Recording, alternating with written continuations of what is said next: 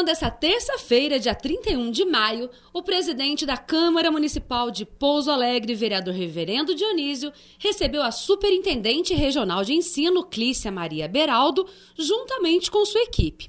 A visita foi uma oportunidade para a entrega do convite para o primeiro Seminário Sul Mineiro de Educação, que ocorrerá em junho.